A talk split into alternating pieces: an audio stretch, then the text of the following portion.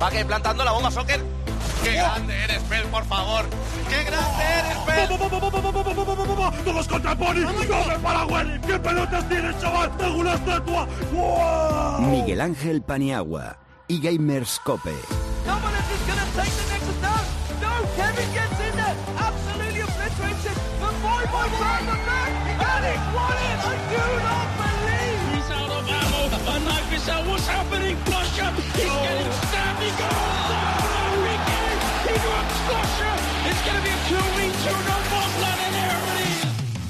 Hola amigos, bienvenidos al futuro y el futuro es ahora. Soy Miguel Ángel Paniagua y este es el undécimo capítulo de eGamerscope, el show pionero sobre deportes electrónicos en una radio generalista.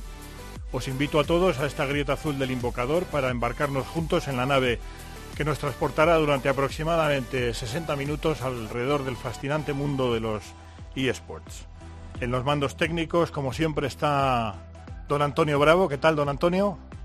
Y en la producción y encargado de todo, el tutofare que dicen los italianos, está mi querido compañero Luis Millán. ¿Qué tal, Luis? Muy bien, Pani. ¿Tú qué tal? ¿Cómo ha ido la semana? Bien, bien. Con ganas de, que... Con ganas, con ganas. De que llegara el miércoles. Sí, Bueno, pues repasamos un poco nuestras redes sociales. En Twitter somos arroba eGamerscope y en Facebook, facebook.com barra eGamerscope. Y te recuerdo también la encuesta que lanzábamos la semana pasada. Primero recordar que el que sí acertó fue Ocelote, decía que iba a ganar G2-3-1 y finalmente así fue. Así que nosotros lanzábamos la encuesta que quién creían que iba a ser el próximo campeón y también acertaron nuestros oyentes con un 63% votaron G2, por lo tanto un 63% que se llevó el gato al agua. Pues muy bien, la encuesta muy bien. Eh, muy, sí, cerca muy de, de 200 votos, bien, va, Estamos en picos de va llegando todo bien. Muy buenos, me ha dicho ahora el jefe Schwankar que está muy contento, o sea que todo muy bien. Todo para adelante. No puede ir mejor. Pues nada, don Antonio, con la alegría que nos da que el jefe nos da las bendiciones, póngame Whitfall, de Fat Rat, la rata gorda.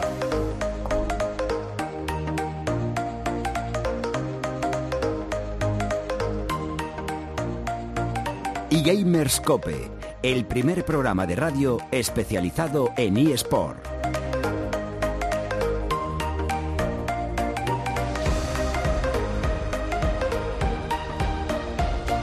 Bueno, pues nada, como siempre vamos a presentar a los colaboradores. Hoy están aquí en el estudio. El alma de este show, aparte de Luis Millán, son los colaboradores, cada uno en su especialidad.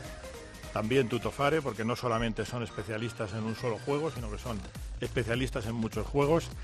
A mi izquierda está Sergio García. ¿Qué tal, Sergio? Buenas tardes, Fanny. Muy bien. Un poco abrumado por la cantidad de temas que tenemos para tratar hoy, pero con muchas ganas ya de empezar. El guion está saturadito, ¿eh? Se abruma muy pronto. Cara y, cara y media. No, no, no. Cara y media, yo encantado. Muy bien, God. Pues eh, Fernando Cardenete está a mi derecha, no necesariamente ni sociológica ni políticamente, pero aquí está. ¿Qué tal, Fernando? Bien, también un poquito abrumado, pero en el buen sentido porque tenemos mucho LOL, así que bueno, vamos ya para adelante que hay que ir. Pero con antes del LOL vamos a ir con otro juego. Correcto, correcto. Muy bien. Pues nada, don Antonio, póngame esa canción que me gusta tanto de Alan Walker, Faded, desvanecida.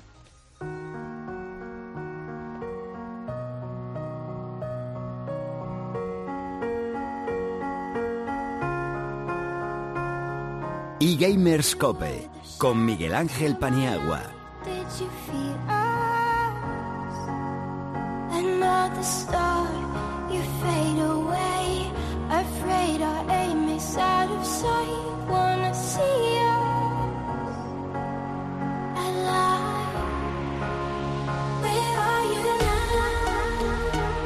Where are you now? Where are they now? Y están aquí. Y está en el estudio Alberto González, Neptuno, jugador de Movistar Raiders en la eh, modalidad Overwatch. ¿Qué tal? ¿Cómo estamos, Neptuno? Hola, ¿qué tal? Muy bien. Bienvenido a tu casa. Espero que pasemos un rato juntos muy agradable. Y nada, hablaremos largo y tendido de este, de este juego relativamente nuevo, ¿no? Y también está con nosotros Jaime Calleja, Sens, en- de nickname, que es el entrenador precisamente de la modalidad de Overwatch de Movistar. ¿Qué tal? Hola, buenas tardes. Muy, muy bien. Lo mismo te digo, bienvenido a tu casa. Bueno, vamos por partes. Eh, vamos eh, contigo primero, Neptuno, que eres el gran protagonista, eh, como jugador importante de, de Overwatch. Eh, por lo que he investigado, Overwatch es un juego relativamente nuevo de la marca Blizzard, que casi siempre que saca un juego es un hit, es un hit parade, pero en este caso además fue nombrado, si no me equivoco, juego del año.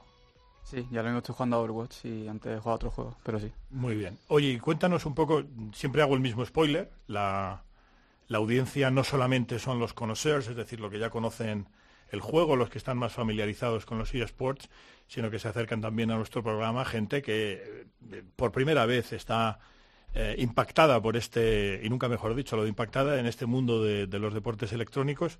Cuéntanos un poco y cuenta a la audiencia qué es exactamente Overwatch. Sé que es un juego de, de disparos, pero especifícalo un poquito más. Bueno, es un juego de disparos de primera persona, un shooter, y es 6 contra 6 ahora mismo. Y consiste en varias modalidades de juegos que tiene, depende del mapa, va por mapas, no siempre se juega el mismo mapa como en otros juegos. Y según el mapa va por capturar zonas o mover una carga hacia el final del mapa. Y siempre hay defensa o ataque, y va por tiempo. El equipo que lo haga antes suele ser el que gana. Y eso en eso se básicamente el juego, pero también tiene héroes y tú puedes elegir el héroe. No es como en otros juegos como el Counter que tú compras armas y es lo que varía, sino que aquí puedes elegir un héroe cada héroe tiene habilidades especiales que tienen un enfriamiento que puedes usar cada cierto tiempo. Y básicamente es eso, el juego. Y ah, hay una, una pregunta que siempre hago, eh, además tú ya nos has dicho que, que vienes previamente de otros juegos, luego iremos con eso, pero las, eh, las dos preguntas son muy básicas, es cómo y cuándo, es decir, cómo empezaste y cuándo empezaste en esto de los eSports, no específicamente en Overwatch. Eh, bueno, yo empecé a jugar de- desde muy pequeño a cualquier... Bueno, desde muy pequeño tú eres muy joven, ¿qué años tienes? Yo tengo 25. 25, o sea, es de anteayer, como el que dice. Sí, bueno, de- en plan las típicas consolas y eso, ¿no? Pero cuando empecé a entrar en los esports fue cuando empecé a jugar al Counter-Strike en un ciber del puerto Santa María, se llama Rusanet, y, y los dueños del ciber me llevaban con el equipo del ciber a los torneos que había por, por España, y ahí fue cuando empecé a competir y a disfrutar de este mundillo que antes era muy poco conocido y era más como que Sí, estaba ahí en un poco casi clandestino, ¿verdad? Sí, sí, En los cibers ahí ocultos, lo sabíamos los que jugábamos, los foros, pero nada más. Y luego pasaste a, de Counter-Strike pasaste a LOL. Sí, a- alrededor de 2010 salió el LOL y me lo instalé porque uno de mi clase me dijo que jugase con él, me lo instalé y me enganchó el juego y justo coincidió que el Counter se estaba muriendo, el 1.6, que es la versión que yo jugaba. Entonces, pues me puse a jugar al LOL, sin más, sin ningún motivo más que divertirme. Y empecé de alguna forma a interesarme por quería competir y empecé a tomármelo en serio. Y fue cuando pues me puse a buscar equipo, a conocer el mundillo del LOL, que no lo conocía y, y bueno, pues me fue bien, encontré equipo y empecé a competir.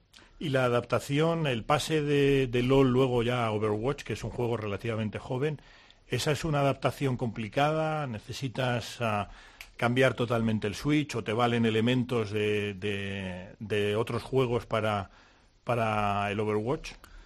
Yo creo que toda adaptación es complicada, pero sí que yo partía con cierta ventaja de todos los años que había dedicado al counter y tenía ya el aim. Esa es una mecánica que como un reflejo muscular, ¿no? Por así decirlo. Y lo tengo ya desde que empecé, vamos, desde chico. Y, y también la parte del LOL, del posicionamiento, eh, el uso de las habilidades, tener en cuenta lo que el otro ha usado, lo que todavía tiene. Eso también era una ventaja que yo tenía y bueno, no quita que le dediqué un montón de tiempo y de esfuerzo a, a adaptarme al juego porque es otro juego, al fin y al cabo. Y me costó bastante adaptarme, pero no, lo hice con bastante ilusión de conseguir llegar a ser bueno y empezar a competir cuanto antes. Y ahora eres uno de los, de los buenos buenos, ¿no? Eh, en el panorama por lo menos nacional, ¿no? Eh, de Overwatch. Ah, Eso Bueno. tiene mérito, quiero decir. No es fácil, supongo, adaptarse de un juego a otro, hacer una transición tan rápida, teniendo en cuenta además que el juego escasamente tiene un año. No es nada fácil. Yo, vamos, de hecho, le dediqué mucho tiempo y dejé de hacer cosas que me gustaban, dedicándole solo tiempo a ver el juego, ver partidas de los mejores y a jugar yo y a, y a mejorar.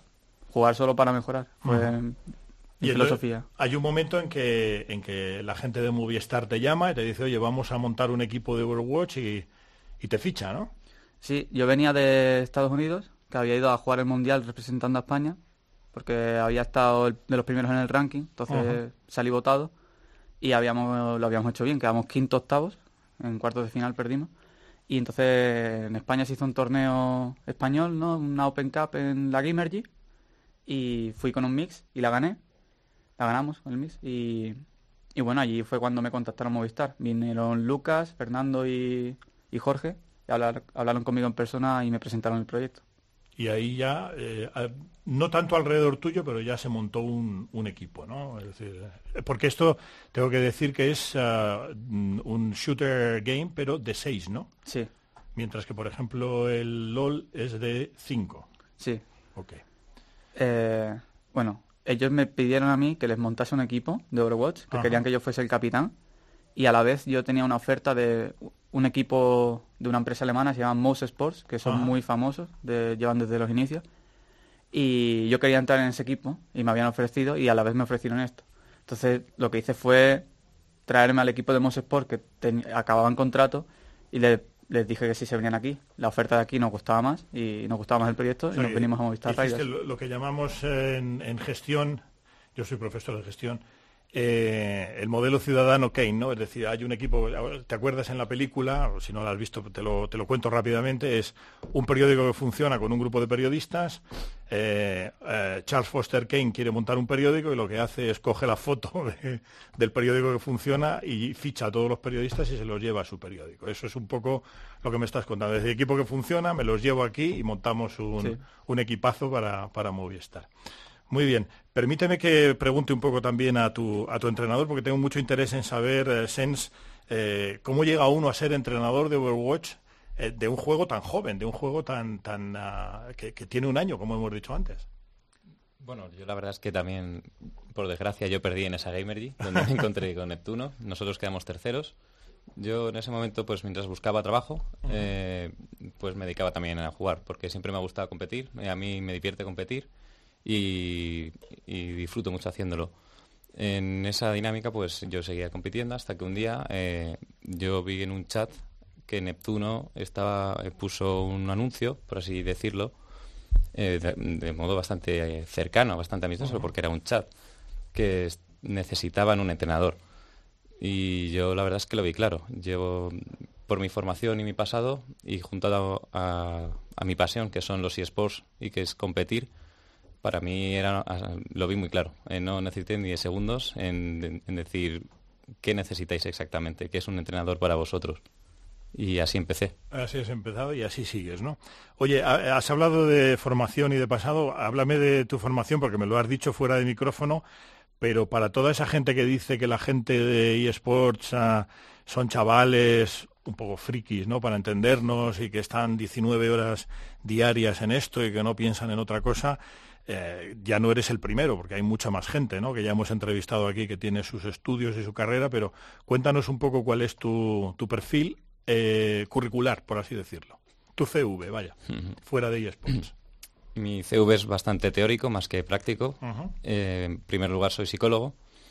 Después tengo también formación en neurociencia, puesto que mis primeros pasos yo quería ser investigador científico, aunque bueno, luego tomé otra vía. Bueno, tal vez aquí tengas muchas oportunidades de, de hacer una exploración científica, ¿no? En el mundo de los eSports. Pues eh, no te digo que no, Ya te es digo. posible. Y después eh, simplemente pues la, la vida sin más me llevó a estudiar eh, análisis de datos, que en este caso es Business Intelligence y Big Data. Big Data. Y bueno, eh, como te digo, al final, pues todo, pare- pare- aunque parece una formación muy dispersa, realmente luego los eSports yo creo que está bastante en sintonía con lo que se necesita. Y con el futuro. O sea, eh, Big Data ya es, como sabrás, supongo, un elemento fundamental en los grandes deportes estadounidenses, eh, en el béisbol, en baloncesto, etcétera, eh, a través de Moneyball sobre todo, a través de estadística avanzada, está penetrando cada vez más en el fútbol como lo entendemos aquí, en el fútbol FIFA para entendernos, con lo cual yo creo que tu currículum, eh, si hubiera que definirlo, es muy de futuro porque además estás en un campo como son los eSports que es futuro. Muchas Eh, gracias. Vuelvo contigo, Neptuno. Eh, el otro día paseando a mi perro por el matadero de Madrid, pues resulta que el perro se dispersa por ahí y tal y me lleva a un lugar, a una de las naves donde, donde me asomé un poco, olía mucho a, a polvillo y a pintura nueva y resulta que más o menos es un proyecto de lo que puede ser un practice house de Movistar. Y te puedo decir que por lo que asomé, luego ya me dijeron que no, que no podía decir nada ni nada, así que no vamos a decir mucho, pero el proyecto parece espectacular, ¿no? Sí, la verdad es que es bastante flipante, porque nunca se ha hecho nada así en Europa, creo yo. Sí, sí. Y la verdad es que es- se agradece, ¿no? Que haya gente ya invirtiendo en los esports y en hacerlo más grande, como Movistar. Y, y mucho además. O sea, hay que más o menos de todo lo que puedo contar, porque tampoco puedo contar mucho, porque me debo a mis fuentes, pero la impresión que da es que va a ser un, un lugar donde vais a poder entrenar.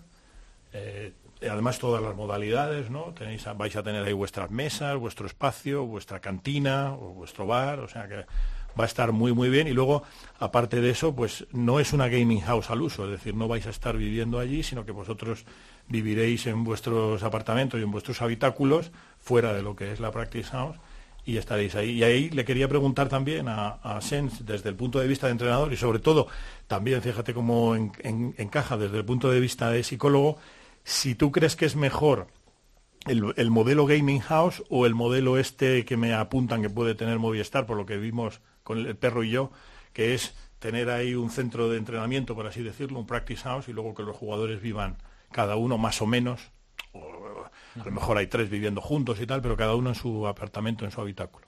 Pues creo que creo que las diferencias son grandes. Eh, en primer lugar, una gaming house ya es muy muy bueno para un equipo para crecer de forma exponencial, pero yo creo que esto ya es una revolución. Eh, los motivos son son varios. Lo primero porque diferencias siempre se la- por historia, digamos, de, los de historia de los jugadores suele ser que esto es su hobby y yo creo que es muy importante diferenciar cuándo es el hobby o cuándo ya es tu trabajo. Si todo lo haces en tu- donde vives, en tu propio hogar, cuesta diferenciar muchas veces. eh, no, no es tan fácil ese- crear esas diferencias. Por- e- eso es lo primero, lo más básico, digamos. Y después, eh, partiendo ya de eso, de que ya es tu lugar de trabajo, entonces ya vas entendiendo que tienes que adquirir más responsabilidades dentro y fuera del juego. Eh, también opino, desde el punto de vista psicológico, tal vez esté equivocado. Como te digo, hace tiempo que no estoy tan en contacto con, con esta profesión, entonces eh, espero no meter mucho la pata, pero yo estoy convencidísimo de que prepara mucho mejor al cerebro para los torneos, los eventos, puesto que ya empiezas a estar, eh, tu día a día empieza a ser eh, como si estuvieras en un escenario. Entiendo. Es más, tengo la impresión por el boceto que vi de que va a haber incluso también un mini estadio dentro de, de esta practice house. Bueno, y a todo esto, ¿cómo va el equipo de, aunque estamos aquí al día, porque Luis nos lo cuenta todo y nos da todas las clasificaciones, pero de Overwatch en concreto no tenemos así un día a día continuo. ¿Qué tal va el equipo? ¿Cómo van las cosas? Neptuno. Va, va bastante bien. Acabamos de jugar la Liga Europea, la Overwatch Speed Europea, y la hemos ganado. Y ha sido una revol- No sé, nadie se lo esperaba. Nadie nos daba como favoritos, ni, ni nosotros tampoco, la verdad. Y Que es la mejor manera de ganar. Claro, Pues cuando y- eres lo que llaman los americanos el underdog. eh, que era- eh, lo éramos. además. Y nada, y hace dos días o así jugamos otro torneo eh, europeo, pero ya era de menos nivel. no- faltaban dos o tres equipos punteros, pero vamos, que era difícil de ganar y también lo hemos ganado. Y estamos bastante contentos porque desde que llegamos a la Gaming House aquí, el equipo pasó de, de ganar o perder contra equipos tier 2, ¿no? De segunda línea, a empezar a, a ganarles y a jugar mejor. O sea, hubo un cambio radical y eso pues se ha visto en el torneo. Si no, no hubiéramos ganado, creo yo. Bueno, pues fenomenal, enhorabuena. Bueno, pasan a preguntaros ahora, son además ah, majísimos, tanto Glor como Got, como mi compañero Luis Millán, que siempre tiene preguntas interesantes. Empezad por donde queráis. Yo lo primero daros la- las gracias por, por venir al programa, sobre todo después de esta racha de victorias que tenéis muchas cosas que contar. Y precisamente en esa línea he visto ya algunos analistas de la escena internacional poniendo al nivel pues casi de, de Rogue, de United, bueno United la habéis ganado y demás, pero ya junto a los, a los muy fuertes de, de Europa. Eh, ¿Creéis que podéis prolongar ese estado de forma ya con la Gaming House, eh, puntualmente con el, con el Practice Room o lo que sea? Eh, ¿O es más una cosa un poco, a lo mejor ahora de pasajera, de habéis pegado el pelotazo? A cualquiera de los dos. El objetivo es que vayamos a más. Que desde luego esto tampoco que venirse arriba, como todo, hay que seguir trabajando. Esto, si hemos conseguido algo es porque cada día construimos un montón. Le ponemos mucho esfuerzo, mucha pasión y, y todo porque somos ambiciosos y queremos seguir. eh, los otros equipos lo son. Y esto depende, va a depender de nosotros que sigamos, que esto no haya, que no se quede como anécdota o, que sea un continuo. ¿Hasta dónde? No lo sé. Queremos, somos ambiciosos. Me quedo contigo, Sens, tú que tienes esa formación en Big Data y demás. Se ha criticado mucho en Overwatch que todavía no hay suficientes herramientas con las que trabajar, sobre todo desde el ámbito del análisis. ¿Qué crees que debería incorporar Blizzard para facilitar el trabajo a, lo- a los equipos en ese sentido? Es una, es una respuesta, es difícil, porque hay muchos matices. Eh, por ejemplo, en, el torneo que, hemos comentado de la Overwatch Speed, eh, hemos contado con un apoyo que nos ayuda, que me ayuda sobre todo especialmente a mí, que es un, es un gran amigo mío y por eso lo han hecho, eh, que me ha, me ha ayudado a seguir un, eh, a- necesitábamos algunos puntos de, queríamos dejar de tener opiniones sobre algunos factores dentro del juego y necesitamos hechos y me ha ayudado eh, pues haciendo excels de estadística y demás para transformar esto. Entonces en primer lugar que hace falta más personal y para eso necesita que el juego crezca por supuesto lo primero. Y para continuar lo que, más relativo a tu pregunta es necesario que en mi opinión bajo mi punto de vista siempre que Blizzard tiene que poner más medios. Eh, están poniendo muchos esfuerzos de mucho tipo, pero yo creo que de lo, para mí de lo más primordial, eh, si queremos ser competitivos, si esto quiere ser un juego muy competitivo, es que tenga eh, que incluso el entrenador o el analista o incluso el espectador o quien quiera que pueda ver los datos del partido, porque si no es muy complicado saber, es como ver un partido de fútbol sin saber eh, ni, ni posesión, ni tiros a puerta, nada, se sigue viendo, pero te pierdes mucho. Y vuelvo contigo, Alberto, ya te dejo si, si quieres preguntarte Goto o quien sea. Eh, por lo que he visto no, no manejo demasiado Overwatch, pero estáis muy cómodos con las composiciones de, de Dive. Tenía un juego que es muy bueno con Winston, Genji y demás.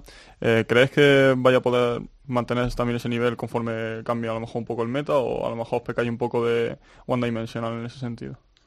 Bueno, eso no sé decírtelo porque nosotros veníamos de jugar un meta de tanques, 2-2-2 prácticamente, y, y lo cambiamos a Dive porque creamos que se adecuaba más con nuestro estilo de jugadores que tenemos, más agresivos, somos jugadores creo yo que muy habilidosos y inteligentes, pero no, no, no éramos lo suficientemente buenos con tanques. Entonces tomamos la opción de vamos a jugar personajes con movilidad y entonces aprendimos esta faceta de juego que antes no se estaba viendo, que era vamos a pokear, vamos a jugar personajes que tengamos la facilidad de mantener la distancia con el enemigo y vamos a buildear nuestras ultis a base de, de pokeo. Y si y, y empezamos también a entender el juego como no voy a usar la ulti salvo que sea estrictamente necesario. No voy a iniciarte con una ulti porque tú me vas a hacer algo para contrarrestarlo. Entonces lo que hemos intentado hacer es un juego reactivo más que proactivo. Hemos intentado siempre esperar a que el otro la cague. Mm, Perdón. A que No, el otro está bien, está bien. a que el otro haga un error. Básicamente hemos cambiado nuestro estilo de juego a vamos a forzarte a hacer errores y vamos a castigártelos. Bueno, yo lo, primero también saludaros a ambos. Eh, la primera pregunta, que va a ir más destinada a Overwatch, va a ir para Sens, luego ya te cojo a ti, Neptuno, que tenemos mucho pasado ahí en medio. Eh, lo primero, eh, está la liga coreana, está la OGN Apex, y en Norteamérica hay muchísima competición. Pero luego te vienes a Europa y hay competiciones menores en las que siempre faltan equipos, en las que no están todos los, los top tier. ¿Cuál es el objetivo a medio o largo plazo de un equipo? Cuando tú planteas una trayectoria, cuando tú planteas un plan de entreno a dos, tres meses vista, ¿qué hay? Nosotros, como te- yo, por mi pasión por el Atlético de Madrid, lo siento si por las rivalidades. Eres cortoplacista. Sí, yo vivo en el día a día. Eh, nosotros, Partido a partido. efectivamente, y además que a nosotros nos está funcionando y, como, y es como quiero seguir. No pienso en qué será ni qué dejará de ser, pienso en lo que sé que tengo, en lo que tengo ya, que sé que va a venir, lo, voy lo vamos preparando todos juntos. Y es así como vivo. Eh, cuanto más mejor, por supuesto, pero de momento eh, yo trabajo con lo que sé y con lo que tengo. Pero sí que es cierto un poco la escena europea como que se está quedando un poquito atrás en cuanto a ritmo competitivo, ¿no? Eso es verdad, eh, a día de hoy es cierto, pero bueno, yo esperaría un poquito. A la Overwatch League. O a lo que pueda surgir. Vale, perfecto. Y bueno, ya contigo Neptuno decía ya más en clave de pasado. Tú has dicho ya tenías mucha trayectoria en Counter, LOL. Has estado en multitud de países y de eventos internacionales en los tres juegos. Momento histórico con el que te quedes de tu carrera. Un momento que digas, de esto no me voy a olvidar nunca. Yo creo que sabes cuál es, ¿no? Yo no lo sé. Seguramente lo conozcas, pero... La World Cyber Games 2007 en Zaragoza. ¿Fue en Zaragoza las finales? ¿No fue en el parque de atracciones? No, fue en ¿O Zaragoza, fuiste con en el el- level? Cuando si fui con si es un momento recordado, seguro que No, no, sí, sí, sí, la duda que tenía yo por ahí. Que ahí reventasteis. Me acuerdo yo que ganasteis a Existence en final, ¿puede ser? Sí, fue... Bueno, lo cuento. Yo estaba en un campamento... Bueno, lo cuento la historia entera. Sí, sí, dale, dale, dale. Aquí hay tiempo. Yo estaba en un campamento de verano con 14 años y me llamaron Furby y estos, los del equipo, al móvil. Eh, hemos conseguido que alguien nos, con- nos pague el hotel, así que vente al torneo que vamos a ir. Y fuimos al torneo los últimos inscritos, éramos 32 en el seeding, nadie daba un duro por nosotros y... Vamos, fui en autobús desde Cádiz, que tardé 12 horas o por ahí. De aquellas íbamos todos así. Y nada, fuimos al torneo y éramos...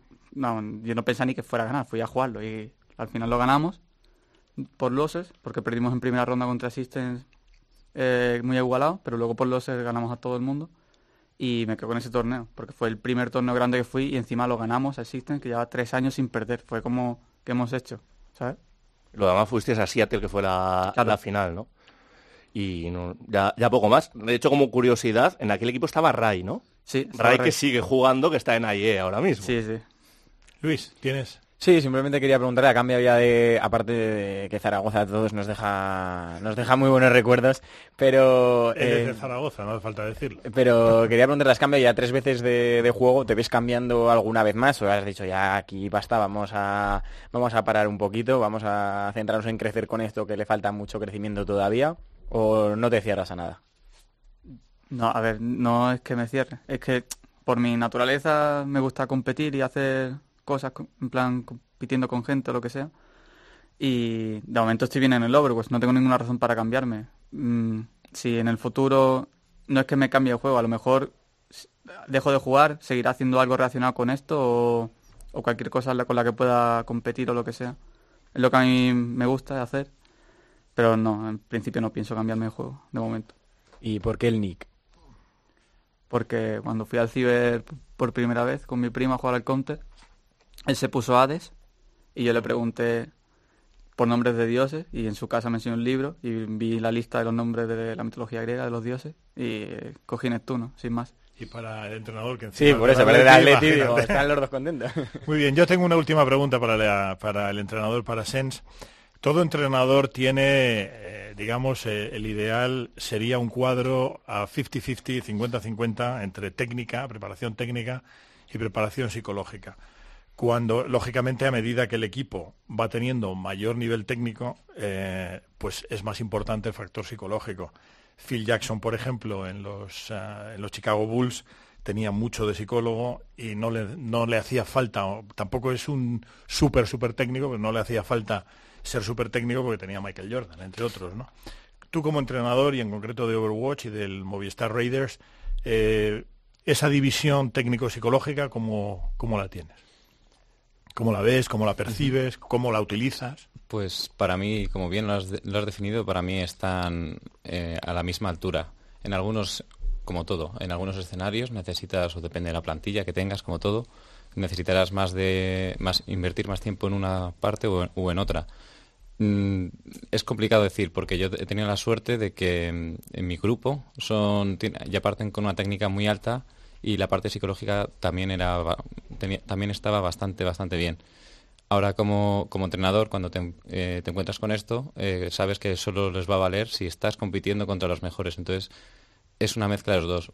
Digamos que en el día a día, lo que es entrenamiento día a día, eh, aunque ellos no lo sepan, pero voy entrenando con cada persona lo que creo que le va haciendo falta. Entonces, Es mu- mucho más orientado al individuo. Pues muy bien, no sé si tenéis más preguntas o hay alguna cuestión más. Eh, agradeceros muchísimo que hayáis estado aquí. Agradecer a Movistar primero, a, a vuestro, a vuestro club, a vuestro equipo, a ti Neptuno, ha sido un placer tenerte y por supuesto a ti Sens también. Espero que hay- os hayáis sentido cómodos y os invito a venir de nuevo. Cuando a medida que vayan ah, sucediendo los éxitos, pues si nos importa aquí os traeremos y ya nos veremos eh, cuando se inaugure eso donde se metió mi perro, ¿vale? muchas Muy gracias. bien, pues venga, muchísimas gracias. gracias. Bueno, pues nada, dicho esto, don Antonio, nos vamos a los campos de la justicia de la Liga de las Leyendas.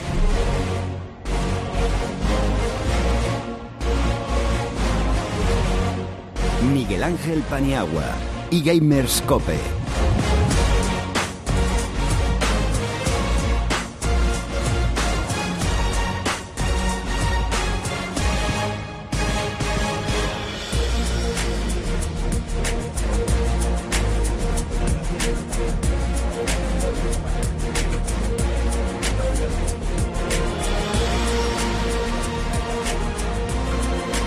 Bueno, pues ya de lleno en estos campos de la justicia de la, de la League of Legends, vamos porque hoy tenemos mucho material, Fer, con, ah, para empezar con la Copa Corte Inglés. Sí, no comentamos la semana pasada lo que ocurrió en, la- en las primeras jornadas. Básicamente, por hacer un poquito de resumen, hubo bastantes sorpresas de los equipos de segunda división que pillaron desprevenidos, por ejemplo, aquí Sports, que fue el ganador del clasificatorio en Sevilla. Y bueno, también a Valencia Club de Fútbol, que le ganó Team Heretics. Y ya, ya se han jugado los cuartos de final, eh, se jugaron ayer y antes de ayer. Han ganado G2 Vodafone a Movistar Riders, por desgracia para Neptune y Sens. Eh, Team Heretics a Monkeys, eh, Thunder X3 Basconia Arctic Gaming y Giant Solid Brave a Origen España. Ha sido todo 2-0, no ha habido ninguna a 2-1 y la verdad, eh, bueno, eh, ha habido partidos bastante emocionantes, pero sigue habiendo todavía en España una carencia bastante importante a nivel de macroestrategia. Por ejemplo, Movistar Riders se dejó remontar bastante fácil contra, contra Hello Vodafone. Vasconia incluso tuvo algunos problemas para cerrar la primera partida contra Arctic Gaming con mucha dependencia de jugada individual de Pepinero. Y Origen España lo mismo que, que Raiders, les costó mucho con una ventaja totalmente abrumadora, no, no consiguieron cerrar la partida. Y finalmente, pues Giants que jugará el 28 de mayo en su casa en Málaga, jugará las semifinales contra Vasconia y Hello Vodafone contra Team que habrá un duelo bonito entre Mini Duque, que está a un nivel espectacular, pese a que está en Diamante 4 o algo así, eh, característico de Mini Duque, que no juega muy bien en las clasificatorias, pero luego rinda un gran nivel en competición. Jugará contra su antiguo equipo, Hello Vodafone, con el que ganó la Final Cup, y contra Lucian, que fue al, al que ganó en esa final, así que va a estar bastante, bastante Sí, es emocionante. una, una Final Four muy, a priori, muy, muy emocionante. Bueno, eh, vuelve la Superliga Orange en la tierra de Luis Millán. Sí, en Zaragoza, el 30, el 30, Este 30 domingo, de mayo, sí, este domingo. Y será el mismo calendario que hubo en, en Tenerife, si no recuerdo mal, porque lo hablo de memoria. Giants contra Origen, que volverán a enfrentarse después de la Copa. Valencia contra Kif, los dos que se quedaron fuera también en la Copa. A Surrogarmi contra Geo Vodafone, que también se enfrentaron en la Copa. Y que habrá otra edición de ese Lucian contra su antiguo equipo. Y el último, si no me falla la memoria, sería Vasconia contra Gila Penguins. Bueno, confírmanos, Luis. eh, Correcto, lo ha dicho ¿Qué vas a ver en tu tierra? Todo, todo perfecto. Bueno, un poco lo que, lo, Recuérdalo, lo que ha comentado el orden, Roja Army G2, Giants Origen, Valencia Kif y Penguins Basconia. Para los que hayan estado un poco fuera de este tiempo, la clasificación está Basconia 17 puntos, Kif 12, Penguins 10, Valencia 10, Roja Army 8, G2 7, Origen 5 y Giants 5. Muy bien, pues vamos, eh, si te parece, eh, Fer, con rumores y fichajes, ah, que ya hemos visto que uno ofrece equipos y ficha, como nos ha contado Neptuno, a través de, incluso de, de los chats. Sí, en este caso en España no hay demasiado movimiento porque está cerrado el periodo de El fichaje, mercado, sí. pero está pendiente todavía por anunciar lo- los dos nuevos jugadores de Kif Esports después de que dejasen el equipo Toaster y Special, como contamos la semana pasada. Eh, tenían hasta el 28 y el día 2 de mayo, si no recuerdo mal, para anunciar uno y otro, así que seguro en Zaragoza veremos una novedad por lo menos y luego ya la segunda si no lo, si no lo llevan también a Zaragoza. Vamos a hablar un poquito ahora, si te parece, de las finales europeas. Ujú. Pues en Hamburgo un, un gran espectáculo, la verdad, incluso en la ceremonia de apertura lo- los dos equipos tuvieron como un hombre mascota, por así decirlo. Lozar, el, el manager del equipo de Hearthstone de, de G2, salió con una máscara, una bandera súper grande. El manager de Unicorn Soul Low se vistió, como siempre hace de unicornio, pero esta vez con una eh, vestimenta un poco especial y la verdad montaron un ambiente Montaron muy buen bueno. show, sí, yo lo vi, fue un buen show. Y la final, por lo que se esperaba, lo que nos dijo Celote, lo que esperábamos la mayoría, un 3-1 para eh, G2 Esports, que lo hizo bastante bien en las dos primeras partidas en la fase de selección de campeones, le ganaron bastante la partida en cuanto a formación de composiciones y luego a nivel individual, tanto Perks como Spec estuvieron muy muy bien. Perks, sobre todo en mi opinión, eh, no se llevó el MVP, se lo llevó Spec con, con Camille y Gamplan, pero para mí tenía que haber sido Perks porque con, con Rice en la primera y con LeBlanc en la cuarta hizo más de mil de daño por minuto, que eso es una barbaridad. Sí es cierto que flaqueó la tercera, que fue la que ganó Unicorn Solo porque se adaptaron un poquito mejor y tuvo muchos fallos con Cassiopeia Perks, pero en general una, una final bastante completa por parte de G2. En el caso de Unicorn Solo, Visichachi no brilló mucho, pese a que se llevó el MVP de la temporada, merecido en mi opinión. Y Samus, el español, eh, yo creo que tuvo un papel bastante decente. Dentro de su papel en el equipo, que es un poco secundario, eh, le dieron responsabilidad con composiciones en torno a su Caitlyn, con Lucia lo hizo bastante bien también, así que yo creo que en ese sentido bastante cumplió bastante bien. Muy bien. Vamos ahora con el ah, Open clasificatorio para Europa. Eh, sí, hay una lo que ganó Kif, que es para jugar el clasificatorio final a la Challenger Series. Ahora hay un clasificatorio abierto en el que ha habido un poquito de polémica porque el lunes se publicó el bracket y faltaba algún equipo español. Eh, no estaba Surrogarmi, que ha decidido no participar de forma voluntaria, considera que su objetivo eh, está ahora mismo centrado en España y esto supone una distracción más que otra cosa. Y Vasconia se, se supone que no iba a estar porque tuvo, se le pasó el plazo y demás, pero en el último momento parece que un rayoter europeo consiguió meterles, no ha habido mano negra ni nada, estaba dentro de, de lo permitido, pero casi, casi se quedan fuera. Llegó el fax. Correcto. Y bueno, no está ni Kif porque ya ha ganado la plaza, Origen y Giants porque ya tienen equipo en la Challenger Series. De segunda están y Monkeys, eh, Team Heretics, Kiki Sports, Existence y Movistar Riders y Neverback, que estos dos últimos tienen un bye, es decir, no tienen rival en la primera ronda, así que pasan a la siguiente. Pero para mala suerte de Movistar Riders se van a enfrentar a RB, que las siglas parece que va a ser de Red Bull, eh, un equipo que tiene a Kasin, a un top laner coreano con un porcentaje de victorias en clasificatorias de el 80 y pico por ciento, una burrada, a Cedrion y demás, así que es muy posible que sea uno de los favoritos para hacerse con la plaza. Muy bien. ¿Qué hay de rumorología y fichajes eh, por eh, esta vieja Europa? Bueno, Satorius ha anunciado ya que está fuera de origen. eh, Carvin estuvo también hablando en algunos programas. Carvin es uno de los miembros de, de origen de, te- de tema de comunicación. eh, de que quizás eh, Ledak también se, se vaya, no quedó muy, muy claro. En cuanto a Giants, se ha confirmado su participación en la Challenger Series. Todos sus jugadores han dicho que todavía tienen contrato, pero están abiertos a oferta. Lozar, que el entrenador ha dicho se va a tomar un descanso de, para entrenar, de entrenar, está un poco quemado después de cinco splits en la LCS europea. Ya ha dicho que probablemente no sea el entrenador de, de Giants y aunque tiene alguna oferta de Norteamérica, lo dicho, tiene, tiene la necesidad de tomarse un poco un descanso. Un descanso. No ha habido mucho más en cuanto a fichaje en Europa, son muchos jugadores que han dicho que están abiertos a ofertas, todavía se tiene que jugar el Mid-Season Invitation, del que hablaremos después, así que quizá los movimientos vengan durante el torneo un poquito después. Y en Norteamérica sí que hubo un, un cambio que Ninja eh, se ha ido de Team Envias, en mi opinión acertado, ya que era uno de los más flojos del equipo. Muy bien, vamos a repasar un poquito las finales de, de Nor- Norteamérica y de Corea.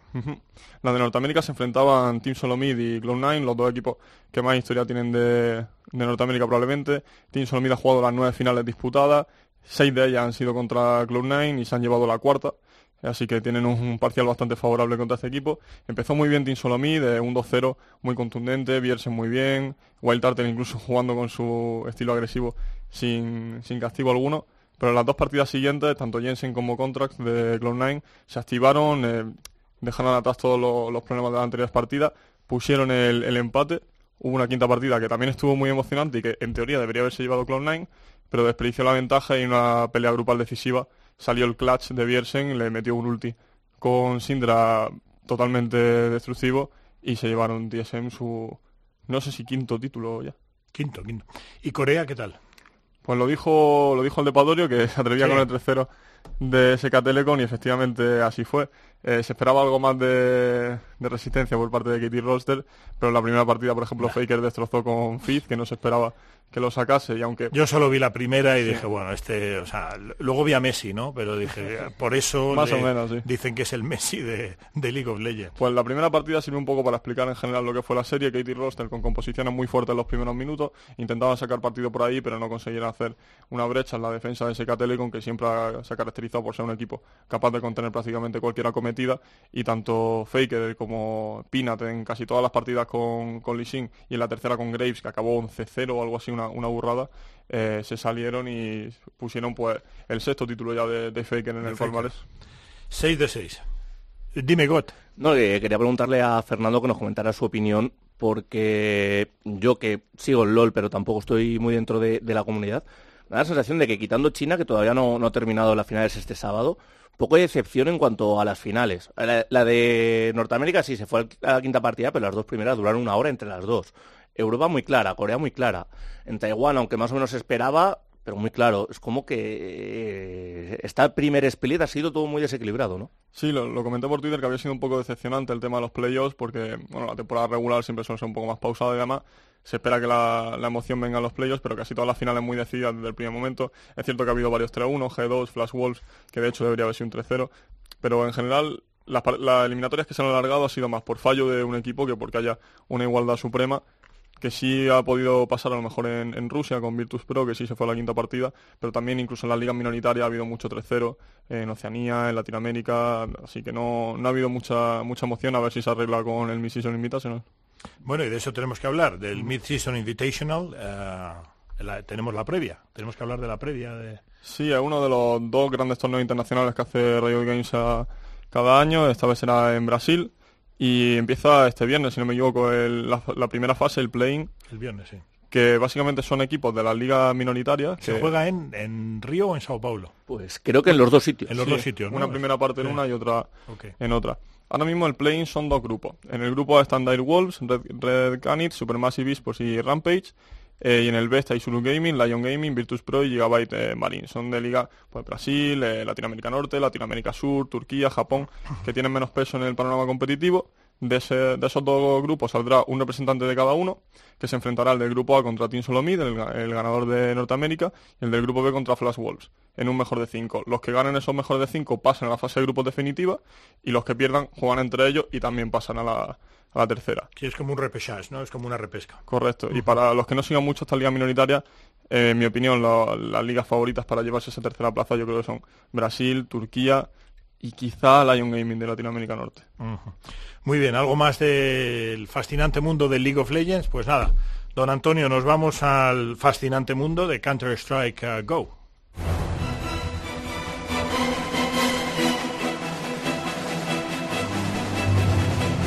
eGamers Cope, tu programa sobre eSport en Cope.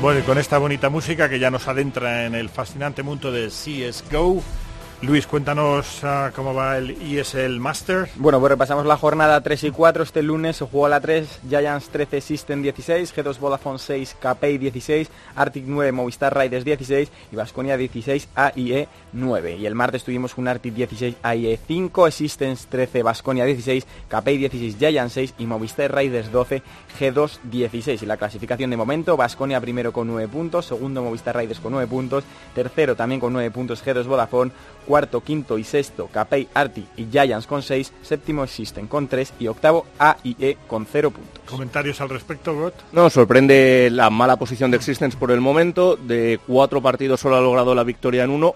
Dos derrotas sí que pueden llegar a ser esperadas contra G2 Vodafone y contra Giants, si mal no recuerdo, que son equipos de la zona alta de la clasificación.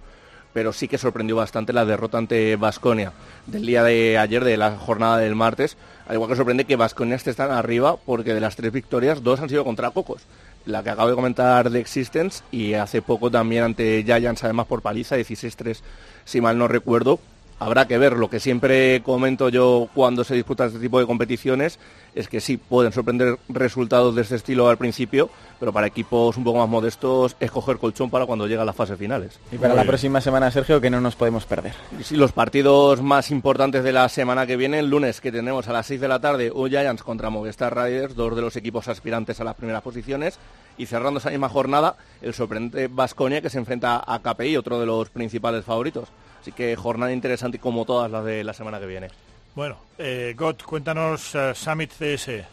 Bueno, una competición internacional que se ha celebrado este pasado fin de semana en Estados Unidos, en un ambiente bastante cómodo, los casters estaban en sofás, los equipos estaban cada uno en una habitación de muy buen rollo, se, se respiraba muy buen ambiente en ese torneo, poco des- desenfadado que siempre viene bien para desconectar de la tensión.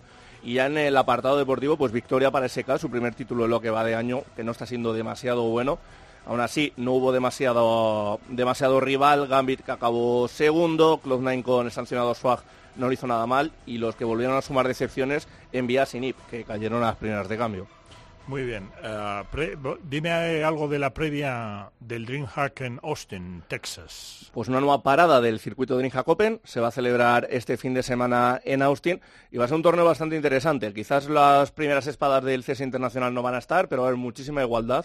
Son todos equipos de un nivel bastante parejo y como siempre muy atractivo de ver a, a G2, el equipo francés en sus primeras participaciones y Gambit. A priori eso deberían ser los favoritos y luego sin perder de vista ni a Immortals ni a Hellraisers.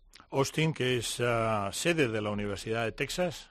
He estado varias veces y la última vez, por cierto, cuando me dijo el entrenador de baloncesto Rick Barnes que tenía un jugador muy bueno, a ver qué me parecía, el jugador se llamaba Kevin Durant. Sí, yo creo que se- no, salió- no les ha salido malo. Muy bien. Bueno, y eh, coméntame un poco, comenta a la audiencia la actualidad de, de tu magnífico deporte. Bueno, pues tenemos aquí cuatro pequeños puntitos. El primero, el torneo de HTC que se va a disputar en Rumanía de dos contra dos. Es curioso el formato. El año pasado ya organizaron uno de uno contra uno y ahora dos contra dos. Se conocen ya cinco de las parejas. La primera, Shox y Kenies, ambos de, de G2, por parte también de Francia. Happy Scream de Envias. Nico y Rain por parte de Face. Simple y Safe por parte de Navi, todo jugadorazos. Y lo que sorprende un poco y que siempre lo hace un poco atractivo, vamos a tener una pareja femenina, Zaz y Juliano de, de Team Secret, del mejor equipo de la escena femenina, va a estar ahí compitiendo. Y cuidado porque el año pasado en el uno para uno, Juliano ya venció a un jugador profesional masculino y bueno, pues pasan cosas luego en las redes Sí, sociales. sí, cuando... bueno, hay que tener hay que tener cuidado porque la igualdad por encima, la igualdad de sexo por encima de todo. y hay ¿eh? mucho bocazas. Y luego hay mucho bocazas, sí señor.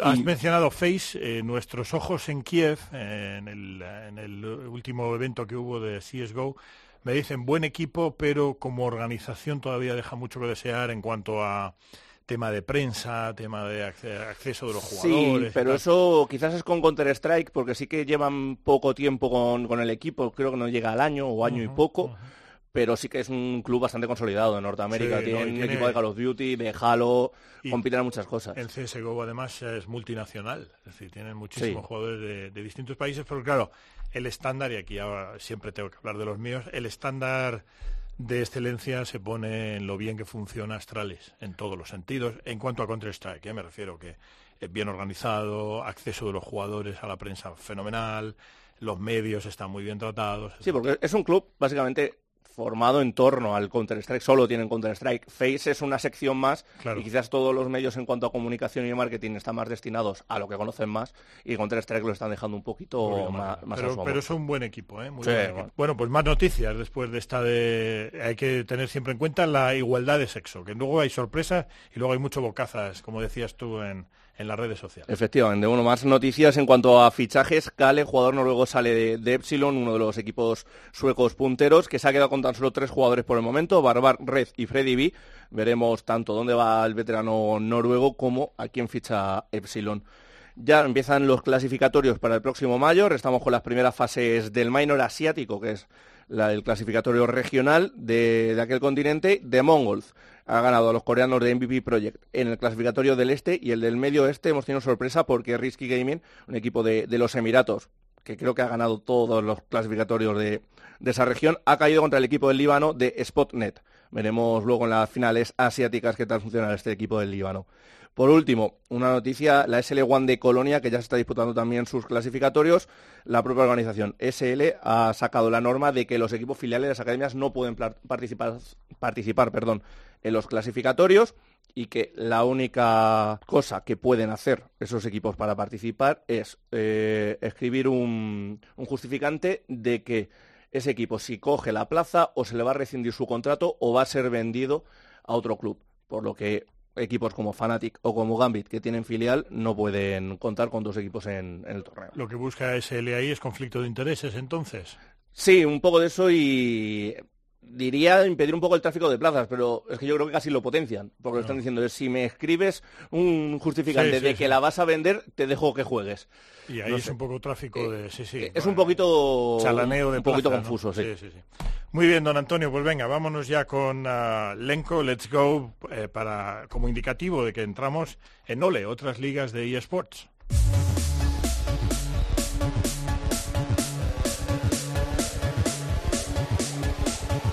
eGamers Cope, el primer programa de radio especializado en eSport.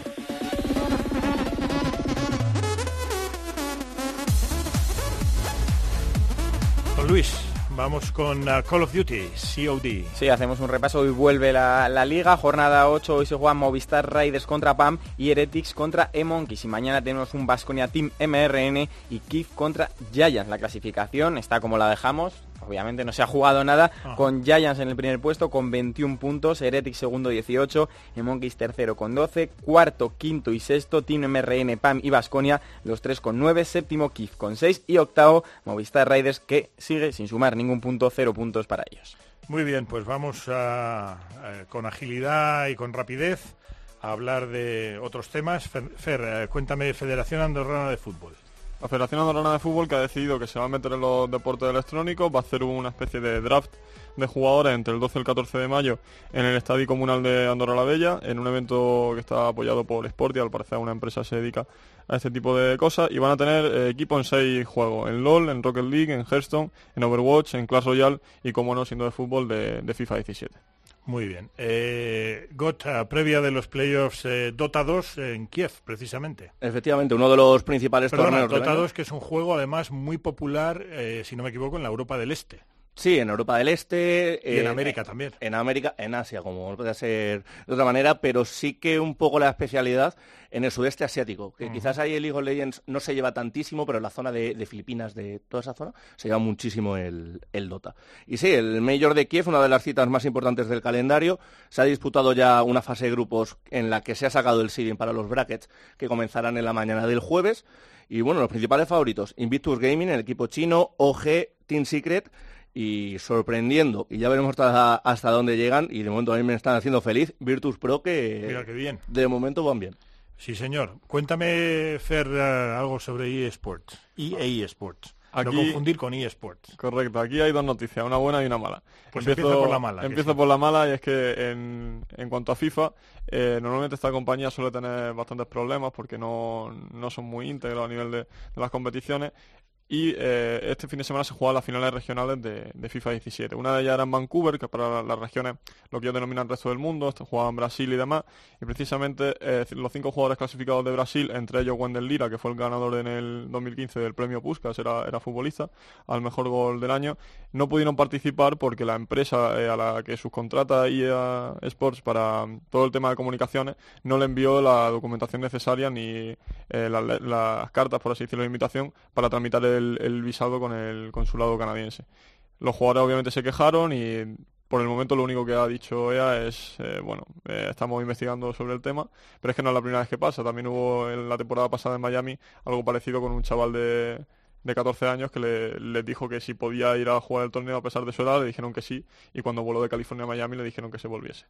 Pero bueno, eh, la, la noticia buena para hacer un poco de contrapunto, eh, en cuanto al simulador de fútbol americano, el Madden, el director de estrategia de la NFL, que es Chris Halpin, ha dicho que a largo plazo es posible que haya eh, representantes de los 32 eh, franquicias de, de la NFL en deporte electrónico. No ha hablado de la posibilidad de una liga, como sí eh, está pasando en la NBA, pero bueno, ha habido ya algún acercamiento previo, por ejemplo los Miami Dolphins, y se ve que también están estudiando el mercado. Es inevitable. Y el Madden, que hay, rec- hay que recordar que a efectos de EA Sports es el juego, eh, es la joya de la corona de la, de la casa, de la casa comercial. apuntar un poco a eso que comentáis de la NFL. eh, no se ha mencionado nada sobre una posible liga, pero por lo que yo tengo entendido, no hay más narices, porque creo que tienen una norma los propietarios de la NFL que solo pueden tener esa franquicia, no pueden tener otra empresa. Sí, sí, correcto. Entonces, o hacen una liga entre ellos o no tienen por dónde O salir. no tienen por dónde salir, correcto. En, en los deportes mayoritarios estadounidenses, el propietario de un club solamente puede ser, eh, solamente puede tener participación accionarial en su club y en su deporte. Por ejemplo, eh, valga como ejemplo rápido, el, ah, el dueño de, el dueño de los ah, Denver Nuggets eh, es a su vez dueño del Arsenal. Pero eh, en realidad han hecho ahí una trampilla y es el hijo del, del dueño, que además es el esposo de la familia, de una, de- su señora es de la familia Walton, que lo vais a conocer perfectamente, está en la lista Forbes muy, muy arriba siempre, porque son las herederas del imperio Walmart. Bien. O sea que ahí hay mucha pasta.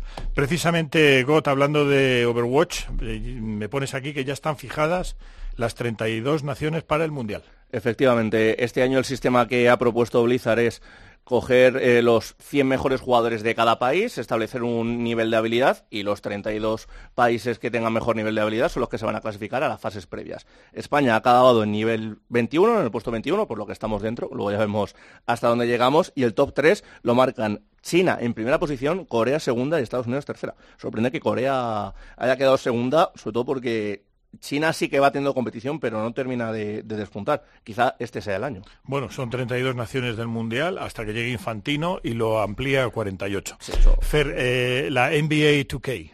Pasamos del Madden al, al simulador de, Al simulador de 2K. NBA. Y no sé muy bien cómo se pronuncia el apellido, tú lo sabrás seguro, pero Brendan Donoghue o algo así. Donahue. Donahue, eh, ha sido nombrado director gen- eh, general de la Liga de Deportes Electrónicos que está preparando la NBA junto con Take-Two, que es el desarrollador de la- del videojuego. Eh, desde 2009 ha sido vicepresidente de marketing y operaciones de negocio dentro de la propia NBA, ha participado en la gestión de, pues, de la propia liga, de la liga para mujeres, de la liga de desarrollo, así que en ese sentido un buen, un buen background, Muy brillante, muy- un tío joven muy brillante. Y por su parte los Washington Wizards han confirmado que sí estarán en la liga, pero repetimos que no habrá como mucho unos 19 equipos en 2018. De momento 18-19 equipos eh, para el año que viene. Clash Royale, eh, Sergio. Bueno, aquí tenemos noticia de que uno de los equipos, bueno, de los clubes más importantes de nuestro país, Giants Gaming, entra dentro del juego de móviles, lo va a hacer mediante la absorción de Spanish Takers, uno de los equipos más en forma junto con Muklas, Clan y, y Team Queso probablemente en nuestro país. Y no va, a ser sección de Giants Gaming, pero va a tener nombre independiente. Se van a llamar Giants Takers. Muy bien, eh, buena noticia. Adidas, Fernando. Tenemos hoy noticias de marcas de fuera de los deportes electrónicos. En este sentido, la de Adidas un poco paradójica, porque el director general Marquín dijo que de momento habían decidido no apostar fuerte por los deportes electrónicos, una decisión que aparece ha sido controvertida incluso dentro de la propia compañía, no sabían muy bien si acertaban o no, pero es extraño porque Adidas pues ha coqueteado con los deportes electrónicos desde más o menos 2006, ha tenido el logo en su camiseta pues SK Gaming, eh, Copenhagen Walls, Katie Rolster en Corea y recientemente Team Vitality ha anunciado un acuerdo. Y en España, Surro Garmi, el, el vigente campeón de, de League of Legends, ha anunciado también un acuerdo de, Sí, de patrocinio de Adidas en su equipación para los próximos tres años. Así que, por un lado nos dicen que no, por otro se ve en la práctica que sí. Supongo que se referirán más al tema de ponerse a producir directamente en masa productos para deportes electrónicos. Puede ser, porque además el tema de las camisetas, de la uniformidad de, de eSports, hay una empresa americana, que no me acuerdo ahora el nombre, que está muy potente. Jinx, creo que era. Exacto. Y Adidas tiene una historia, eh, dentro de que es una empresa magnífica, eh, con una historia además preciosa que algún día tendremos ocasión de contar. Adidas tiene históricamente eh, fallos garrafales, como por ejemplo el hecho de tener a un jugador de baloncesto de la NBA, a un rookie, eh, a su disposición que quería fichar con ellos y por todos los medios quería ser hombre de Adidas y Adidas decidió no ficharle porque era un jugador pequeño. Ese jugador se llamaba Michael Michael, Jordan. Jordan. Bueno, Sergio, cuéntame de Overwatch. Bueno, pues la mejor liga del mundo, la OGN Apex, que si apenas finalizó hace un par de semanas, pues ya vuelve. Esta misma semana, este mismo viernes, vuelve la competición. Dos equipos va a haber de Occidente invitados, Envias, que va a tener su tercera participación consecutiva, y ROG, eh, equipo francés, que bueno, ya estuvo en la primera edición con otro roster, eh, ahora vuelve para esta tercera y que buscarán mejorar los resultados de Occidente de la segunda temporada en la que cayeron en, en la segunda fase y bueno, de momento favoritos Lunatic y Runaway que son los finalistas del anterior y cuéntame Fer. Corrígeme si me equivoco, pero creo que hay también un poco de expectación en torno a Rogue porque llevan sin perder como desde diciembre de- del año pasado. Lo único que no se han enfrentado a, a equipos de muy gran nivel y a ver ahora qué pasa con ellos en, Sí, en Corea. ¿no? han estado en Norteamérica, que quieras que no fuera de envías el nivel es bastante regular. Es como pasa aquí en Europa, cuando un equipo coge el ritmo no hay mucho nivel. Veremos ahora en Corea a ver qué pasa, porque Envías venía intratable y en la segunda temporada también acabó cayendo contra los coreanos. Desde luego, mejor baremo que este no va a haber. Muy bien, y para terminar ya esta notable sección de Ole, Fer, cuéntame sobre Burger King. Pues la segunda noticia de una marca de consumo masivo que también ha decidido apostar por los deportes electrónicos, en este sentido con un acuerdo con la liga de Ya PlayStation. estaba Domino's Pizza, ¿no? Sí, correcto. Eh, en este sentido, con una- un acuerdo con la liga de PlayStation, con un sistema un poco raro porque va a permitir a los jugadores pedir a domicilio mientras están jugando, pero tienen que meterse como en unos grupos de, de jugadores eh, liderados por una especie de embajadores de la, de la marca, jugar con ellos y pedir y demás. El sistema es un poco absurdo en mi opinión, pero bueno, buena señal que por lo Bueno, menos también se interesen por el... acabaremos teniendo ya verás ah, derbis de hamburguesas porque se- al final si entra Domino's Pizza entrarán todos los demás. Don Antonio vamos ya con la nave en descenso y a punto de tomar tierra así que eh, vamos a escuchar esa bonita sintonía de Candyland Tobu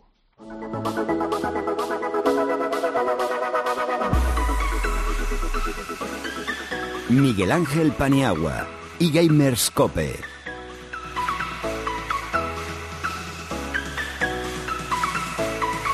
Bueno, Luis, pues nada, ya con la nave en descenso, a punto de tomar tierra, cuéntanos redes sociales, encuesta. Sí, vamos a recordar nuestras redes sociales para que todo el mundo que quiera pueda interactuar con nosotros, darnos sus opiniones, siempre aquí para mejorar. Así que las recuerdo, en Twitter somos arroba eGamerscope y en Facebook, facebook.com barra eGamerscope. Y la encuesta que lanzamos esta semana, se empeñaba Sergio que no hacíamos más que preguntar cosas sobre LOL, así que en este caso va sobre Dota. Preguntamos quién creen que será el campeón del mayor de Dota de Kiev. Y las opciones que damos son Invictus Gaming, OG, Team Secret o la cuarta opción que sería otros. Muy bien. Pues estupendo. Hasta aquí este episodio número 11 de eGamerscope. Os damos las gracias por escucharnos y esperamos veros nuevamente a bordo de esta nave que nos transporta a través del apasionante mundo de los eSports cada siete días.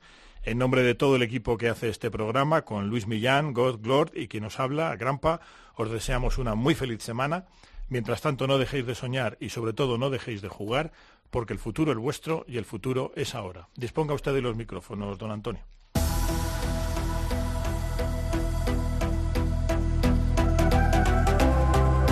Va que plantando la bomba, Soccer. ¡Qué grande eres, Pel, por favor! ¡Qué grande eres, Pel! ¡Todos contra Pony! ¡No me para Welly! ¿Qué pelotas tienes, chaval? ¡Tengo una estatua! ¡Wow! Someone is going to take the next down. No, Kevin gets in there. Absolutely obliterated. The boy boy round the back. And it won it. I do not believe. He's out of ammo. A knife is out.